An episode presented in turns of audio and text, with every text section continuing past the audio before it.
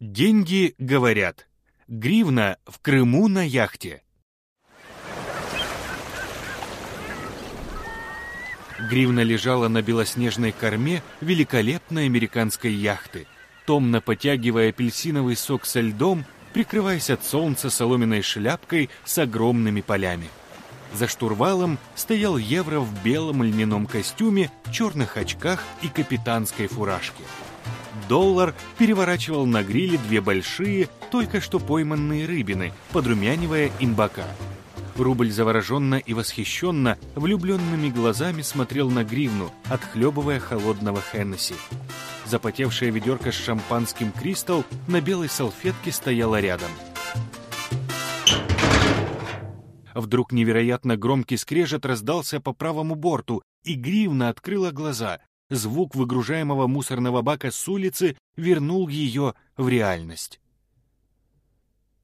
Она лежала на кровати в небольшом грязном номере какой-то гостиницы, которую им подсунули под видом четыре звезды. Она в ужасе вспоминала всю дорогу до Крыма. Сон о белой яхте исчез, а жестокая реальность крымского отдыха явилась ей во всей своей красе в виде этого бедненького номера и жалобно стонущего в туалете евро. По дороге в гостиницу они остановились в придорожном кафе в районе перевала где-то на Серпантине. Там Евро с его нежным желудком сильно отравился. А все началось с аэропорта Борисполь, куда они явились после роскошного эгоиста, где даже бриллианты продаются возле фойе, чтобы отправиться в разрекламированную здравницу Украины Крым. Во-первых, в здравницу не было билетов. Рубль отморозился и пошел в кафе есть беляши с пивом.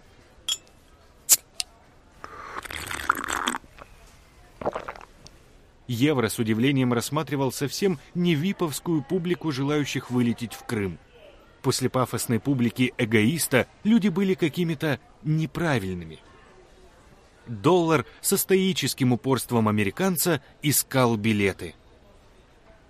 Надо сказать, что в этом состязании он всегда выигрывал, потому что если не хватало 50, он давал 100. Не хватало 100, давал 200. Люди слабы перед долларом.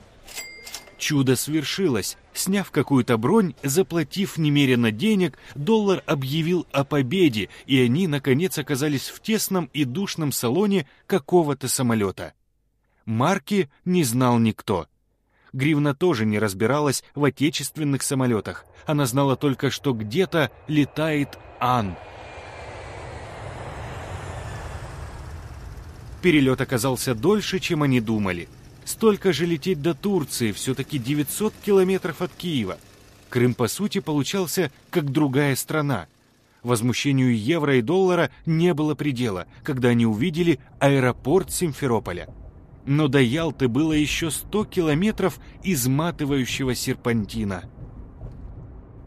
Такси тоже не очень понравилось компании. Это был не Киев с Майбахами и Мерседесами ну а потом уже этот ресторан на перевале.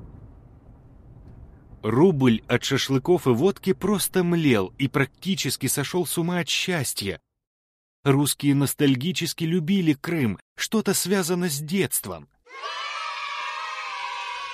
Доллар налег на теплый виски, что его, безусловно, и спасло от пищевого отравления. А евро, хотя и долго выбирал безопасное блюдо, но все равно отравился. Гривна, как всегда, ела мало, заботясь о фигуре. Но больше всего их убило то, что когда они явились в разрекламированный отель, вместо четырех звезд они получили максимум две. И сейчас этот скрежет за окном номера от баков с мусором оторвал гривну от великолепного сна о прекрасной белой яхте в Крыму. К вечеру доллар, обследовав все окрестности, заявил. Никакие инвестиции в Крым не пойдут. Местные наглые бездельники. Приезжая публика слишком бедна. Сезон слишком короткий. Море слишком холодное, да еще и грязное. Инфраструктуры никакой. Единственное спасение Крыма является отмена всех налогов и полная свобода казино девочки. И жесткий санитарный контроль за этими татаро-монгольскими кафе. И запретить национальную кухню. Иначе мы евро не дадим. Рубль, вот объясни мне, зачем вы, дебилы, бедных русских сюда натащили вместе со своими ржавыми кораблями? Здесь в Крыму банки вам нужно открывать. Для ваших же олигархов. Ну да, отличный офшор, как Монако. Да, и еще. Крым — главный мировой блядушник. Полное разрешение на проституцию. Забрать, блин, наконец, у Голландии улицу красных фонарей. Все равно там ваши работают. Евро от фантазии доллара воодушевился и предложил проводить ежемесячные гей-парады в Крыму. Только, говорит, надо 50-метровую зону очистить вдоль линии моря от пансионатов и сделать человеческую набережную. У вас же вдоль моря одни заборы ржавые и бетонные. Вы что, специально деньги отпугиваете? Тогда вся Россия будет здесь, и Турция зарыдает от потери туристов. Ха, классно гонишь, доллар. А может, пусть евро будет спикером парламента Крыма, а доллар премьер-министров. Путин их тоже любит. И я на белой яхте, в большой соломенной шляпке и черных очках с бокалом шампанского. А чё хохлы этого не делают? Это же клондайк, казино, бля, женщины, отсутствие налогов. И даже Путин не нужен, и газ не нужен, везде только женщины и деньги Алло. в шоколаде, бля. Аль, маш... Машину мне, да. В Киев. Что значит нет?